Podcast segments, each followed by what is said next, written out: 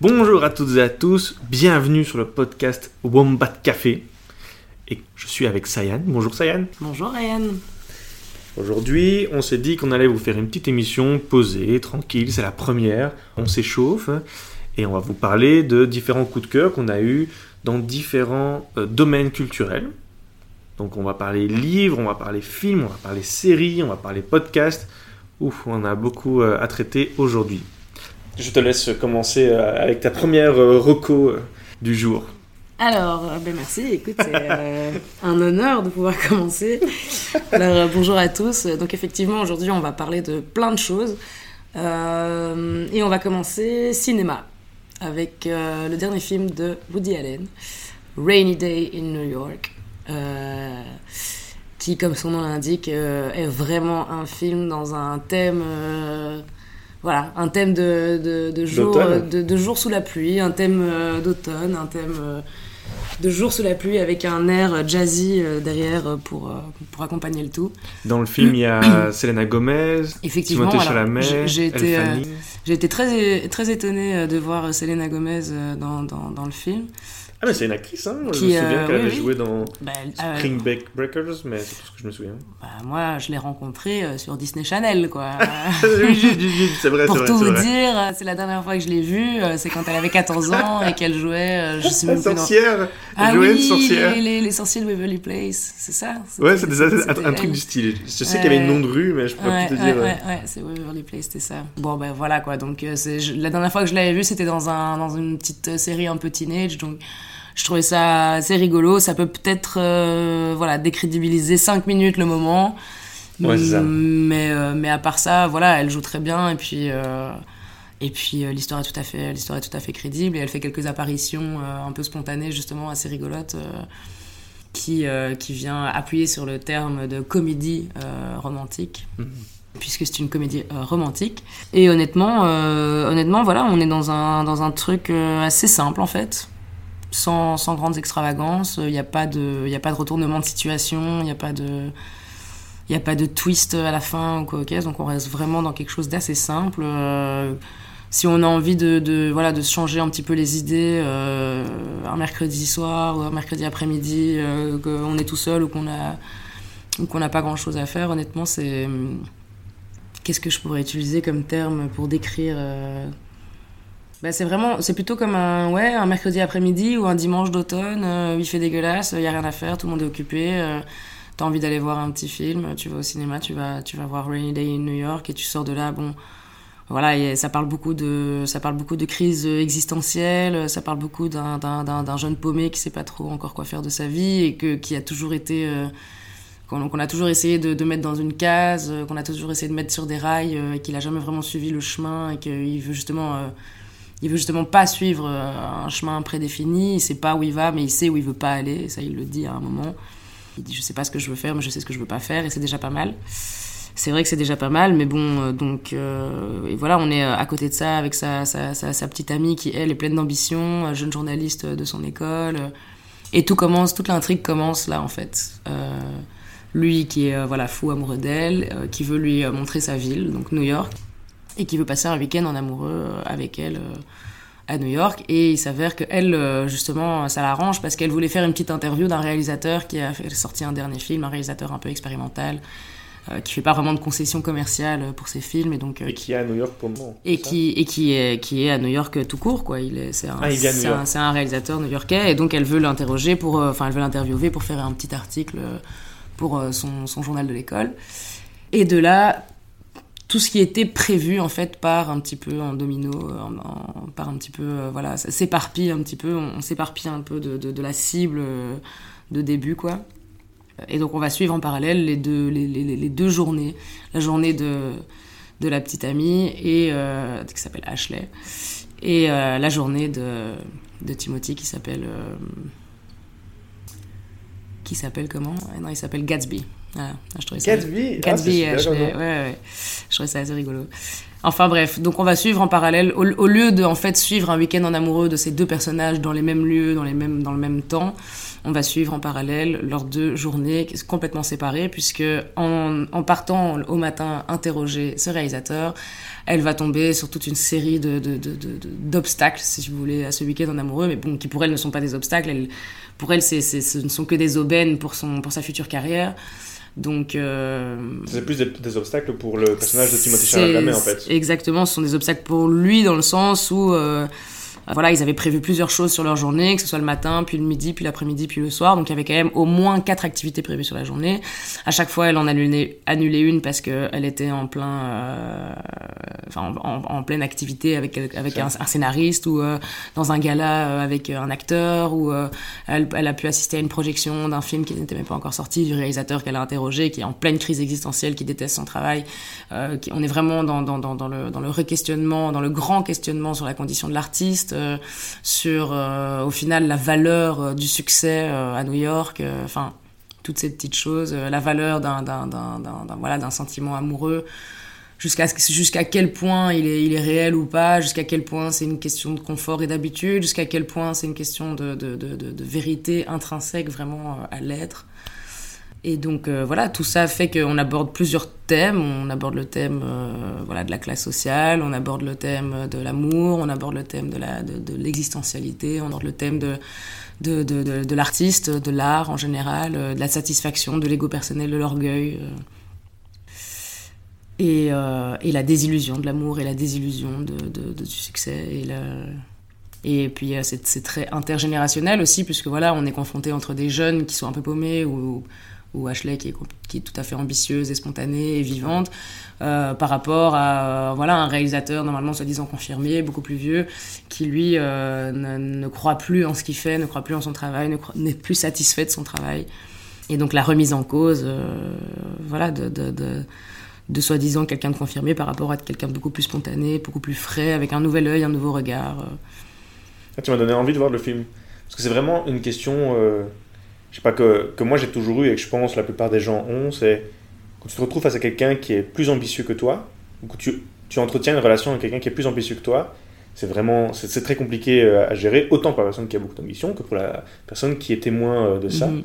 C'est vrai que c'est quelque chose, en tout cas, nous, on a mi-vingtaine, et je dois dire que chez les jeunes, c'est quelque chose qui, qui, est, qui se passe très souvent, quoi. C'est vraiment avoir une relation euh, avec quelqu'un qui a beaucoup d'ambition, c'est euh, ça peut être vraiment un frein. Ben, soit euh, voilà, soit toi tu restes sur le carreau et euh, et si tu as moins d'ambition que ton partenaire ou quoi, ou caisse, ben forcément, il y a un moment où, ben, soit, voilà, il n'y a, a, pas, y a pas 36 000 options, soit tu vas te sentir délaissé, puisque toi, toi tu, tu, tu n'as rien de prévu, entre guillemets, tu, tu, ne te lances pas sur un projet, donc tu es pas forcément occupé, t'as pas forcément, enfin voilà, se mettre sur des projets, c'est aussi garder son esprit occupé. On est des humains au final, hein, je veux dire, euh, tout le monde s'emmerde quand on n'a rien de prévu et quand on n'a pas de projet, qu'on n'a pas de, on se fait vite chier. C'est vrai, c'est voilà, c'est pas, c'est une, une réalité. Donc forcément, quand tu es avec quelqu'un qui est super ambitieux, tu peux admirer d'une part ça, mais pendant un temps, mais ça va vite, vite, vite te dépasser et tu vas vite t'emmerder et tu vas vite euh, remettre en cause euh, peut-être ton amour avec la personne parce que tu vas commencer à te dire que au final elle veut pas passer du temps avec toi que enfin tu, voilà tu vas te poser peut-être les mauvaises questions quoi alors que c'est pas le cas. Alors que si tu étais aussi ambitieux ou aussi occupé que la personne eh ben les moments où vous serez tous les deux libres vous aurez envie de les passer ensemble. Mais si t'as pas de projet tu es libre tout le temps alors que l'autre pas.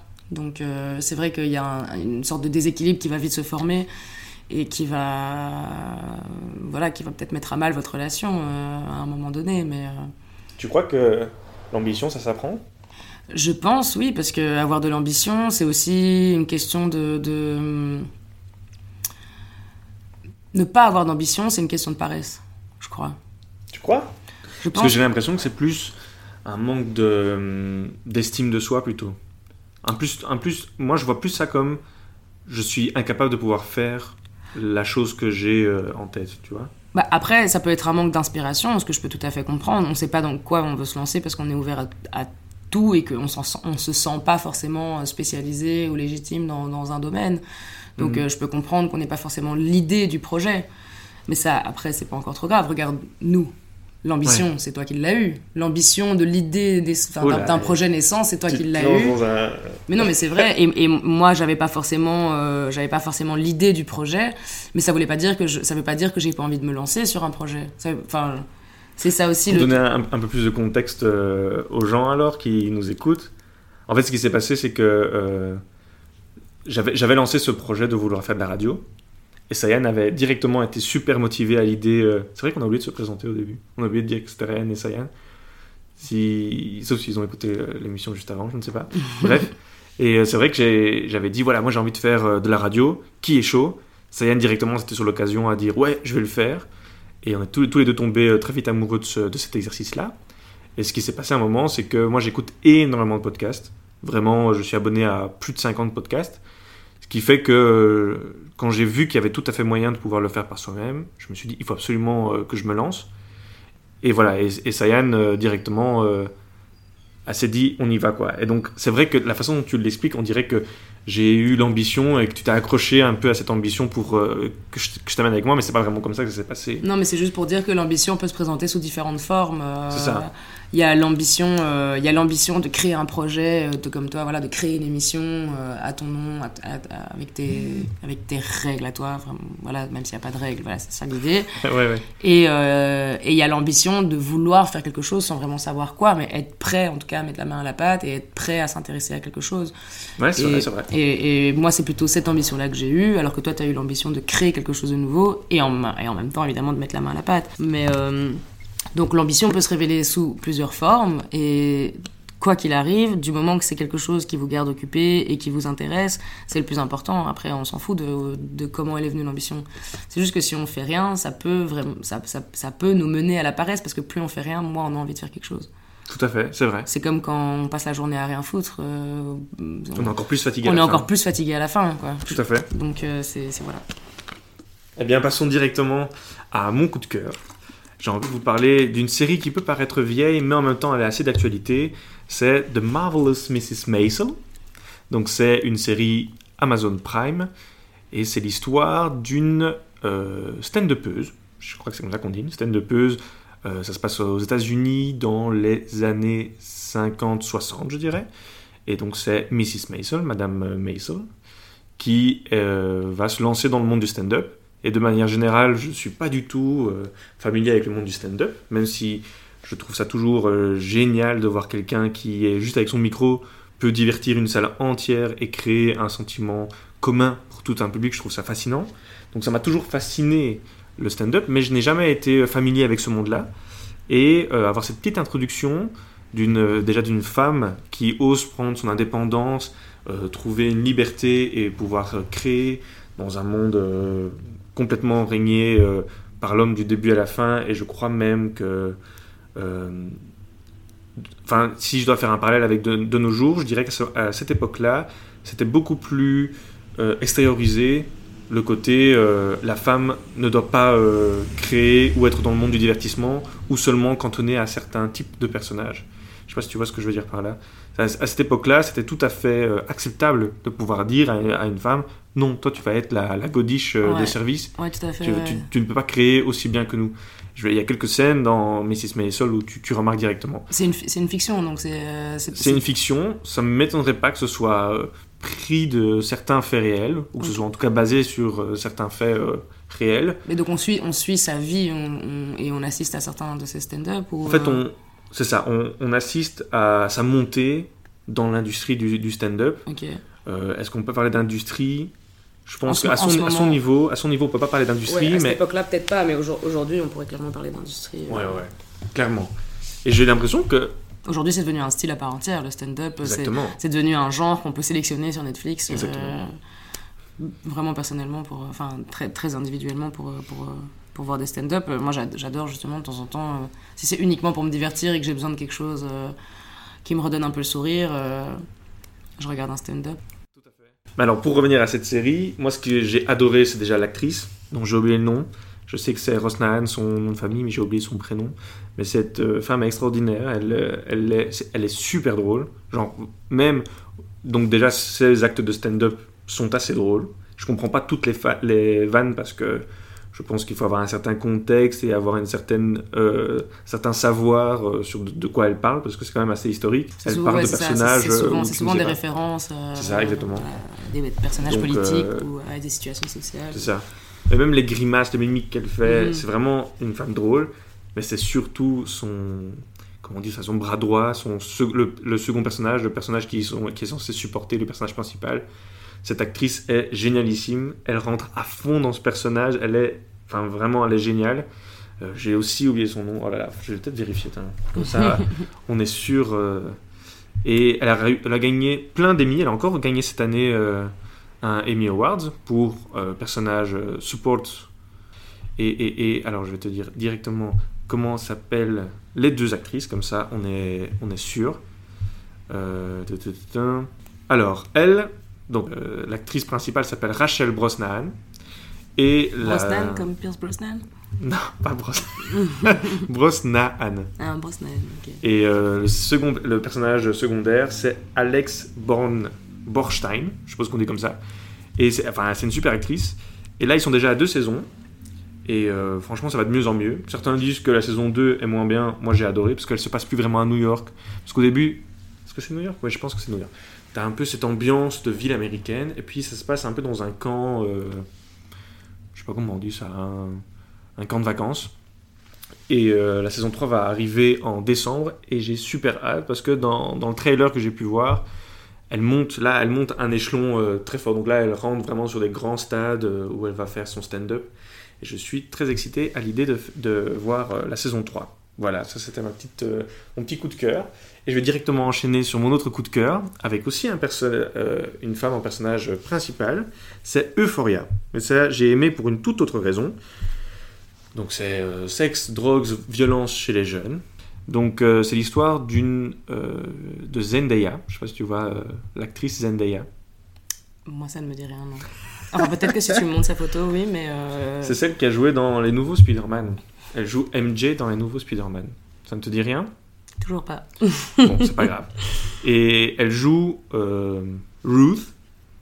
Donc c'est elle. Tu vois? Ah, mais bien sûr que je vois qui c'est.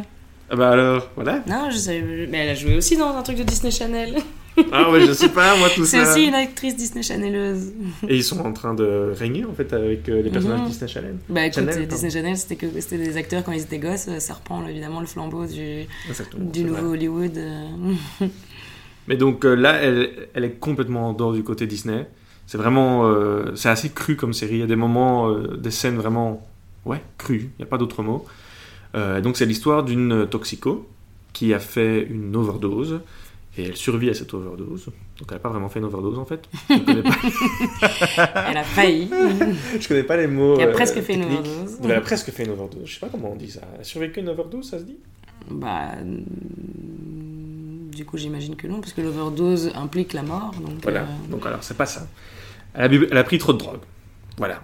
Elle a, elle a, elle a fait l'hôpital, tout ça, et donc après elle va euh, euh, dans une sorte de planning familial, dans une sorte de rehab, et euh, elle va rencontrer euh, une pote qui va un peu lui redonner l'espoir en la vie et se rendre compte qu'il y a peut-être un échappatoire que la drogue. Parce que lorsqu'elle sort de cette presque overdose, on va appeler ça, et qu'elle rentre chez, chez elle, euh, pour elle, il y a, il y a de nouveau, c'est pour elle, c'est de nouveau la même chose. C'est une sorte de cycle sans fin.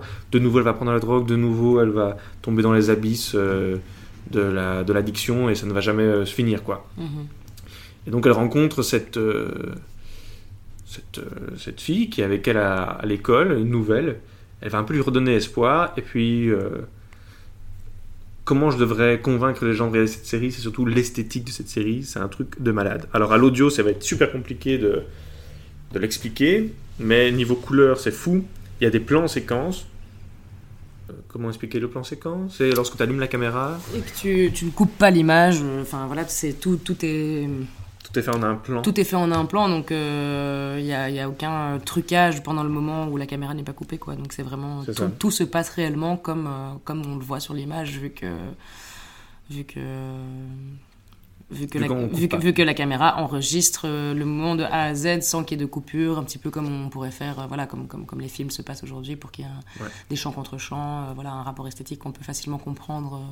C'est tout un langage, quoi, forcément, le, Mhm. le, le- le montage d'un film. Et donc là, les plans séquences sont formidables. Il y a vraiment le mouvement de caméra fou. Et euh, tu sens qu'il a mis énormément de temps à chorégraphier tous les mouvements des personnages, tous les mouvements des caméras, comment gérer tout ça ensemble. La lumière est folle. Enfin bref, c'est une série de malades. Ils ont déjà euh, programmé la saison 2. Et là, les- cette série, elle est sur OCS. Donc elle vient de HBO. HBO, pour le moment, ils gèrent complètement le game de la série. T'as Tchernobyl. Enfin, pour le T'as eu moment, Game of depuis, Thrones. de- de- depuis qu'ils ont, euh, depuis qu'ils ont vraiment investi dans une qualité cinématographique Ouais. pour les séries, ce qui fait bien maintenant euh, 20 ans, parce que c'est eux qui ont commencé à. C'est eux qui ont commencé à, à, voilà, à vouloir euh, rendre hommage à la série euh, et, à, et à la mettre sur le piédestal. On peut utiliser le terme maintenant. donc, euh, donc, euh, donc ça m'étonne pas du tout justement que ce, ce- que ce soit HBO qui ait lancé cette série. Quand tu parles de qualité, enfin Ouais. vraiment esthétique, euh, euh, ça m'étonne pas que ce soit une HBO. Et la bande son est folle. C'est un type qui s'appelle Labyrinth. Donc c'est un peu le labyrinthe sans le E, sans le premier I. Donc c'est pas vraiment labyrinthe. C'est Labyrinth. Euh, et je crois que c'est produit par Drake. Enfin bref, c'est une série de malades, c'est 8 épisodes de 50 minutes, il y a une esthétique de fou, il y a une histoire qui se passe de A à, à Z, donc tu as vraiment euh, début à la fin et tu as une fin à l'épisode, c'est-à-dire que on prend un personnage à chaque fois qui vient de l'école et on raconte euh, son passé, euh, son présent. Donc l'intrigue, euh, L'intrigue principale, commence à l'épisode 1 et se termine à l'épisode 8 où euh, où il y a, Mais en plus de ça, t'as des petites intrigues par épisode où on prend un personnage bien particulier avec ses problèmes, euh, sa situation de manière Mhm. générale, et c'est magnifique. Moi, c'est les deux séries que j'ai envie de, de lancer pour commencer ce premier épisode, euh, pour que les gens comprennent un peu nos goûts aussi. Mhm, et moi, je suis très sensible à l'image, à la couleur qu'on va utiliser, à la manière dont on va chorégraphier euh, une scène. Et là, je dois dire que Foria m'a bluffé.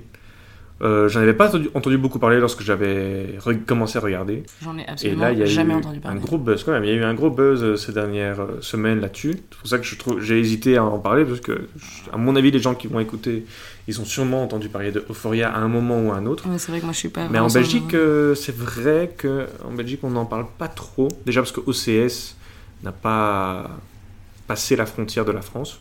Je crois qu'en France, OCS a quand même du succès. En Belgique, OCS, personne n'en parle. Non.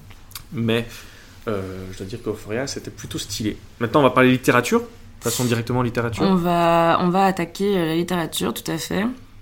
Euh, donc, euh, bon, bah, évidemment, on n'arrête pas d'en parler aussi, et ça, en France, en Belgique, forcément, ça a fait le méga buzz. C'est le dernier livre d'Amélie Nothomb, donc, euh, qui s'appelle euh, Soif. Et, euh, et donc, je me suis lancée dans la lecture de ce livre parce que euh, ça m'intéressait de, de savoir, euh, pour ceux qui savent pas, donc euh, elle reprend donc l'histoire de la, de la crucifixion de Jésus. Ah. Et elle aborde le sujet dans la peau du personnage de Jésus, donc de manière subjective. Donc elle se met à la place de Jésus. Et euh, mais forcément, vous allez comprendre que c'est d'une manière totalement euh, qui s'écarte complètement de la valeur symbolique religieuse que ça peut que, que toute l'histoire de Jésus peut comporter. C'est ça, Forcément. C'est pas, pas la propagande religieuse. euh, Ça n'a rien à voir avec une propagande religieuse. C'est vraiment un point de vue complètement euh, moderne sur l'interprétation de, de la Bible, enfin de cette partie-là de la Bible, de la crucifixion de Jésus. Revue évidemment, puisque la Bible est écrite par les apôtres, donc revue euh, aussi euh, voilà, par tout l'entourage de Jésus. Euh, il, elle, implique, elle implique la mère, elle implique le père, elle implique Joseph, elle implique, elle implique Marie Magdalene, enfin Marie-Madeleine, euh, son- sa petite amie. Enfin voilà, donc vraiment, il y a, y a- y a- y a- c'est tout un petit monde qui, qui, sur le- auquel, dans lequel on pourrait beaucoup plus s'identifier, toi et moi, aujourd'hui, que si on lisait la Bible, quoi. Ok. que si Mais C'est pas Jésus qui fait des snaps. C'est pas non plus Jésus qui fait des snaps, c'est donc on, on est vraiment sur le procès de Jésus en fait, puisque c'est Ouais. uniquement on, commence le, le livre donc euh, euh, au moment où Jésus va euh, être mis sur la croix, Mhm. et donc on commence in à son procès.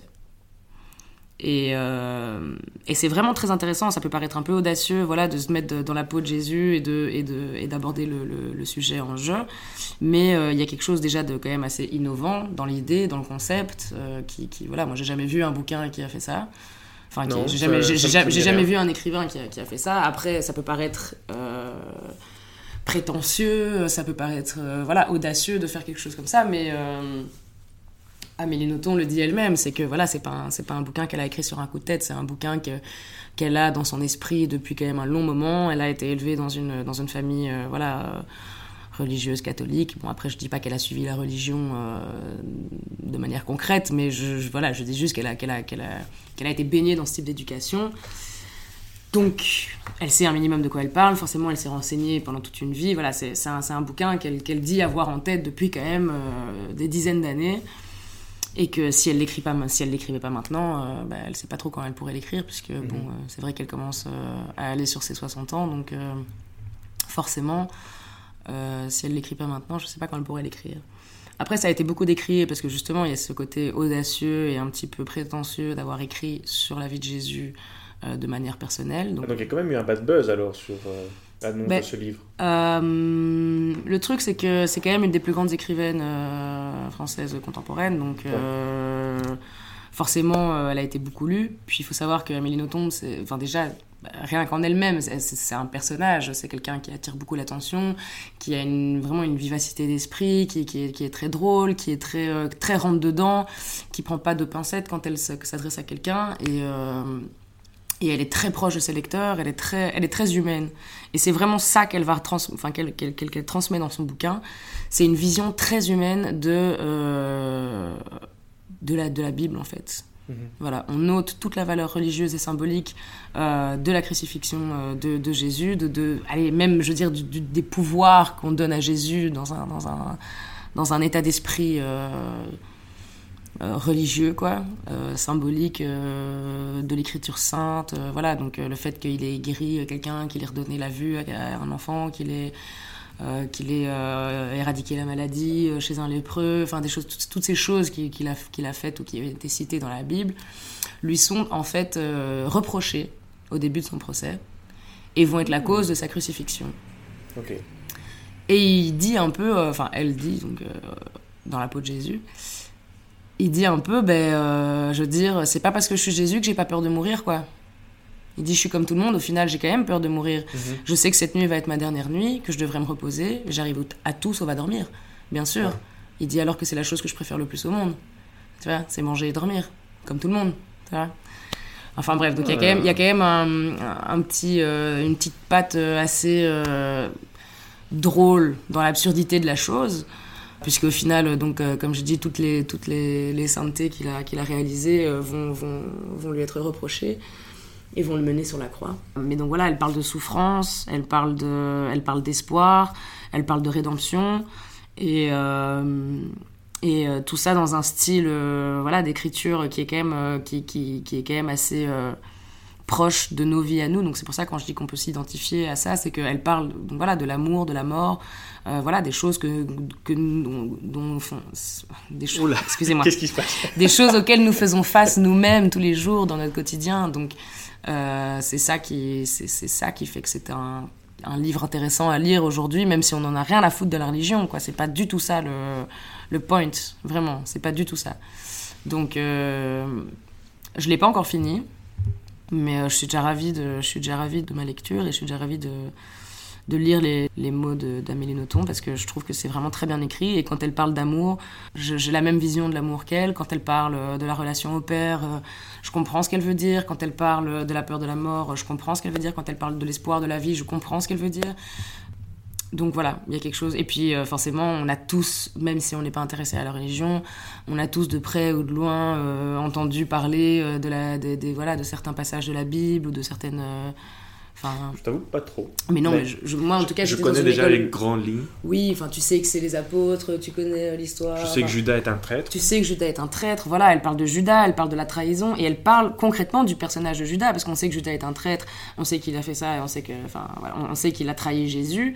Mais euh, elle, elle en parle euh, en, en, spécifiant la personnalité de Judas, en spécifiant vraiment son état d'esprit et enfin c'est quand même assez euh, voilà c'est quand même assez intéressant quoi voilà Ah de, ouais, ouais. de, de, de- de le voir C'est audacieux. c'est audacieux mais de le voir sous un point de vue euh, humain quoi vraiment C'est ça. donc c'est comme une histoire ça pourrait être mon voisin quoi de, qui elle parle Bah, Ça me fait penser, enfin, la façon dont tu expliques, à la série Once Upon a Time. Je sais pas si tu as déjà vu cette série. euh, ça me dit quelque chose c'est un peu fantastique non? C'est un truc de, de girly girl Ouais. euh. Regarde. je crois que mes sœurs regardaient ça C'était une série où tu avais des personnages de contes euh, Mhm, c'est ça des personnages qui de se contes. retrouvaient dans, dans la, dans la vie moderne. Tu Mhm. par exemple Jiminy Cricket qui a la conscience de Pinocchio, qui est le psychologue de la ville, ou la, la reine de Blanche-Neige qui est la mère de la ville, des trucs comme ça. Mhm, mhm. Est-ce que c'est un peu dans le même délire ou pas trop euh? Euh, ben, pas, tel- pas tellement parce que Ok. on, est, on est beaucoup, euh, on est vraiment centré sur Jésus. On a sa vision euh, quand je te dis que elle, voilà, elle va explorer vraiment la personnalité de Judas, qu'elle va explorer la personnalité de Joseph ou quoi ou de sa femme. Ben c'est, c'est, ça veut pas dire que on est face à des moments où c'est eux qui s'adressent à nous. C'est toujours Jésus qui s'adresse à nous. C'est toujours lui. C'est toujours, c'est toujours son point de vue, c'est toujours sa pensée, c'est toujours. euh, Et euh, une bonne partie se passe, en fait, une bonne partie du livre au tout début se passe euh, dans sa cellule avant d'être crucifié. Et puis une bonne partie se passe sur la croix, en fait. Vraiment, je, je- je conseille la lecture parce que euh, elle est tout à fait accessible. Je vais dire, euh, bon voilà, il y a l'une tournure ou l'autre de phrase qui est pas, pas toujours. euh, euh, toujours, très, toujours évidente, toujours très claire. Mais bon, ça c'est forcément le, le côté un peu poétique de la littérature. Euh, mais voilà, Amélie Nothomb qui maîtrise très très très bien son écriture et, euh, qui maîtrise très bien son histoire malgré l'audace que ça peut qui peut paraître euh, à travers ce sujet. Elle maîtrise très bien l'histoire quoi. Ben chouette, euh, on a déjà pas mal de, vous avez déjà pas mal de choses euh, à lire et à regarder. Du Ouais, coup, à fond, euh, à fond. ouais, on peut faire un petit topo. qu'est-ce que vous devez lire et qu'est-ce que vous devez regarder. Donc Un résumé un petit. Qu'est-ce que vous devez lire et regarder? Bah, devez non, mais qu'est-ce que vous, qu'est-ce qui, enfin voilà, si ça vous a intéressé ou que ça vous a donné envie, j'espère qu'on vous a pas évidemment spoilé sur les grands moments importants. Bon, évidemment, il y a, y a un peu de spoil dans, ces, dans cette émission, forcément, puisque puisqu'on parle de choses qu'on a vues, Ouais. ou qu'on a entendues, ou qu'on a lues. Et puis bon, on n'a pas un texte devant nous, donc c'est vrai qu'on parle comme si on faisait un dialogue et on enregistre ce dialogue. Donc c'est vrai que parfois on lâche un spoil ou deux. On essaiera à l'avenir, au prochain épisode, aux prochains épisodes, de ne pas euh, spoiler, en tout cas de le faire le moins possible. Mais c'est vrai que le but c'est essayer que vous compreniez et pas juste de faire une bande-annonce euh, des produits culturels qu'on a vus. Ce serait un peu bête de juste vous donner envie, mais plutôt d'en parler. Donc forcément il y aura des spoils. Mais bon, on vous a pas, pas dit par exemple que le personnage principal de Faria meurt quoi. Non, Bien joué. Donc, euh, non, le, le but, c'est pas de spoiler, mais bon, ce sera quand même de, de. Pas spécialement de vous donner envie, mais en tout cas de vous donner une curiosité. Oui, voilà. Comme par exemple euh, La Sauve d'Amélie Nothomb, le but, c'est pas de lire le roman, euh, ce roman-là d'Amélie Nothomb, mais peut-être de, de lire un De livre d'Amélie s'intéresser à l'écrivaine en général, euh, peut-être de commencer par un, par un livre un peu plus accessible qu'elle a écrit euh, peut-être quand elle était un peu plus jeune. C'est juste transmettre une curiosité pour qu'elle soit la plus contagieuse possible. voilà. Mais le, le but, c'est pas. euh, Enfin, déjà pour le moment, il n'y a pas un but précis. On essaie, on essaie encore de découvrir euh, comment gérer cette émission du mieux qu'on peut. On sait même pas encore si on va la poster. Donc, pour vous dire à, à- à quel point on est encore dans un flou total. Mais le but, ce sera petit à petit de préciser et de formater ça. Euh, le but aussi, ce sera de ramener d'autres personnes dans notre podcast, d'inviter euh, d'autres personnes. Pourquoi pas des auditeurs, des gens qui nous écoutent pour le moment, qui ont des choses à dire, des choses intéressantes. Pourquoi pas aller à leur rencontre et aller euh, parler avec eux euh, de trucs. Et d'autres. Et, de, euh, de trucs, mais je bois le bidule. mais voilà, et de manière générale, on espère quand même que ça vous a plu. Ouais, n'hésitez pas en tout cas à nous faire des retours euh, sur, ce qui, sur ce qui fonctionne, euh, sur ce qui fonctionne pas, sur le potentiel que ils nous font des avoir. retours. Ils nous, font un- ils nous laissent un commentaire, euh, Oui, ou euh, on des- crée une page Insta et on communique par Insta, ou euh, on crée un Facebook et ils nous parlent par Messenger. bah, la page Instagram, on ça me donne ton un- numéro de téléphone. Non, mais c'est vrai que ouais, des, des retours sur la page Instagram du Wombat Café qu'on va, qu'on va créer euh, incessamment sous peu et sur lesquels vous pourrez forcément laisser vos messages et sur lesquels on vous euh, tiendra au courant euh, de- des- des prochaines émissions, des Ouais. prochaines releases de nos podcasts. Release, yeah. Et, et pourquoi pas des sujets ou des, des, des, des, recommandations euh, d'événements, de films ou quoi qu'on n'aurait peut-être pas eu l'occasion d'aborder ou des choses comme ça. ça. Aussi entendre vos recommandations. Si Mhm. vous, vous avez des choses à. des retours sur, no- sur nos émissions. Mm. est possible que, par exemple, on ne s'est pas du tout rendu, on s'est pas du tout rendu compte, mais on se coupe énormément Ouais. et que ce serait super euh, chiant à écouter. Et que justement, vous vous dites, ah ouais, les gars, ça, ça va pas. Dites-le nous. Euh, ou si par exemple vous vous dites euh, j'aimerais bien que vous parliez de ce sujet-là euh, et que vous vous informiez sur le sujet. Parce que en je dois faire une euh, thèse dessus et que j'aimerais avoir Voilà. vos avis. pourquoi pas si vous devez faire un exposé sur euh, un film, un réalisateur, un événement, un style de musique ou quoi, ok, n'hésitez pas à nous demander euh, notre avis, évidemment. Exactement. On pourra en parler. euh, Si vous aussi, vous, vous avez créé euh, un projet euh, et que vous voulez euh, le partager avec les autres, eh bien, laissez-nous euh, votre adresse mail ou quoi pour qu'on puisse euh, nous en parler dans la prochaine émission et qu'on puisse vous faire un- une petite promo quoi voilà. pour aider les, les gens euh, comme nous qui veulent se lancer dans un truc sans savoir euh, vers quoi ils se dirigent. Donc, par exemple, celle-ci a peut-être duré 30 minutes cette émission, si pas un peu plus, parce qu'on a beaucoup parlé. Mais il est possible que la prochaine dure 10 minutes, comme Ouais. elle dure 2h30. Euh, donc Ça il n'y aura pas de, de. notre, notre humeur et notre inspiration. Exactement. Donc on va pas se mettre de limites, en tout cas on va essayer de, ne pas se cantonner à un format directement. Ça va se faire naturellement petit à petit. Euh, on espère que ce, type d'émission euh, vous plaît et que j'espère que vous voulez pas être euh, déjà formaté à un certain cadre qu'on vous donne. Et voilà. Voilà, je pense que en tout cas on est ouvert à toutes les critiques. euh, Ouais. N'hésitez pas. Tout à fait, ouvert à toutes les critiques et je pense que, en tout cas pour cette première émission, on a plus ou moins fait le tour de nos, de nos idées. Et de- Ouais, j'en avais encore, mais là c'est déjà tellement long qu'on Ouais. attendra l'épisode 2 pour en parler. On va peut-être attendre l'épisode 2, tout à fait. Que moi, que moi je, me, je me crée un peu d'inspiration parce que toi, je vois que tu as une longue liste, mais. moi, je. Disons que c'était des longues vacances. J'ai eu le temps de regarder beaucoup de choses et d'écouter Ouais. beaucoup de choses. C'est vrai qu'on n'a pas parlé de musique, On n'a pas ni de parlé podcast. de. Ah, mais je vais quand même parler d'un podcast. Oui. Parce que je pense que ce serait intéressant qu'à la fin de chaque, de émission qu'on fait, on propose un podcast. Ouais. Comme ça, on s'entraide dans le monde du podcast, quoi. Alors, hum, Lequel vas-tu conseiller? le premier que j'ai envie de vous conseiller, puisqu'on a beaucoup parlé de films, pourquoi pas parler du podcast Parlons Péloche, qui est super intéressant. Donc leur but à eux, c'est ils parlent film, ça c'est sûr et certain. Ils, choisissent un genre particulier. Par exemple, ils vont là devant moi j'ai euh, le péplum où ils vont parler du, je sais pas moi, euh, des films d'action, des films noirs, des du, de la comédie musicale. Et ils choisissent 4 5 derniers films qui, qui sont sortis ces 5 dernières années. Et ils décident d'en parler. Et c'est justement une discussion entre potes. Donc il y a des moments rigolos, des moments très intéressants parce qu'ils donnent des anecdotes, ils, euh, ils ajoutent des anecdotes à cela. Et moi, ce qui m'a beaucoup.